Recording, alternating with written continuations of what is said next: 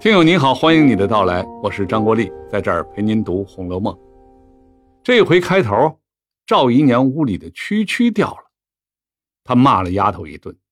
蛐蛐是门窗上的搭扣，用来锁门闭户的金属件一般是用铜或铁制成的，带两个小角的环儿，钉在门窗上面。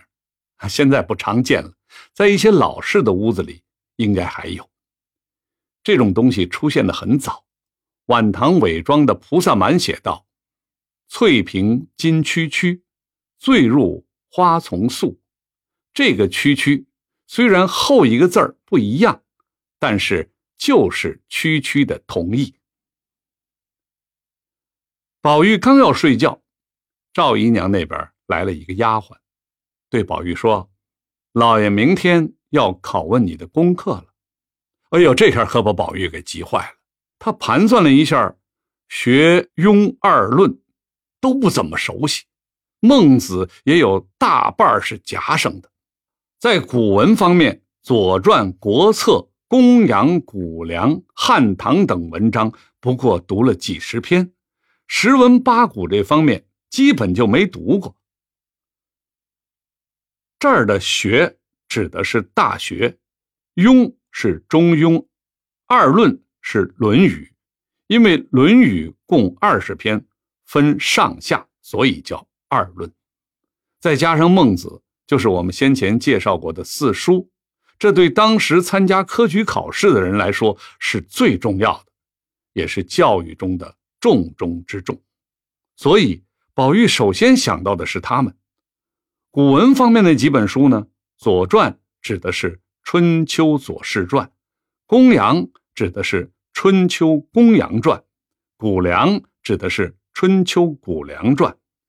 春秋是五经之一，春秋三传也都位列儒家十三经，是当时读书人必学的呀。还有十文八股，十文和八股文其实是一回事当时科举考试学的是四书五经。考试写文章的具体形式叫八股文，八股文由破题、成题、起讲、入手、起鼓、中鼓、后鼓、竖鼓八个部分组成。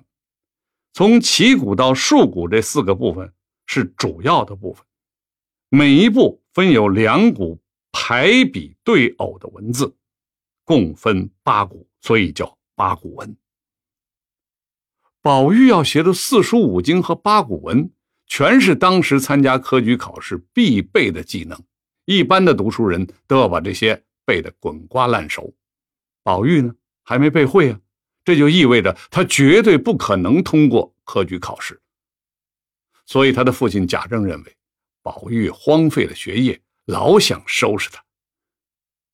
这回还发生了一件不小的事儿，大观园里查出很多仆人。晚上聚众赌博，不少人受了惩罚，去了清厕行，就是去打扫厕所了。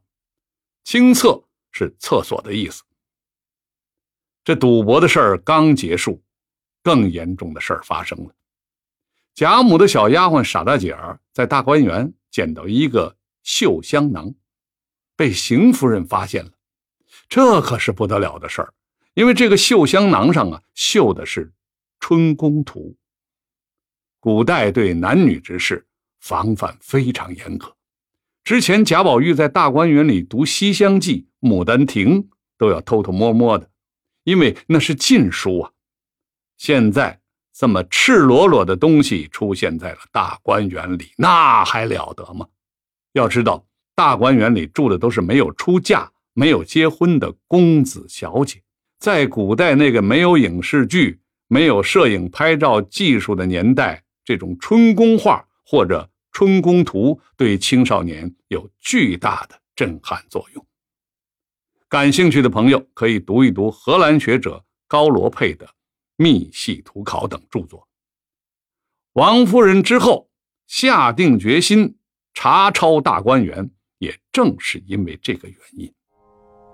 好了，我是陪您读《红楼梦》的张国立，我们下次继续。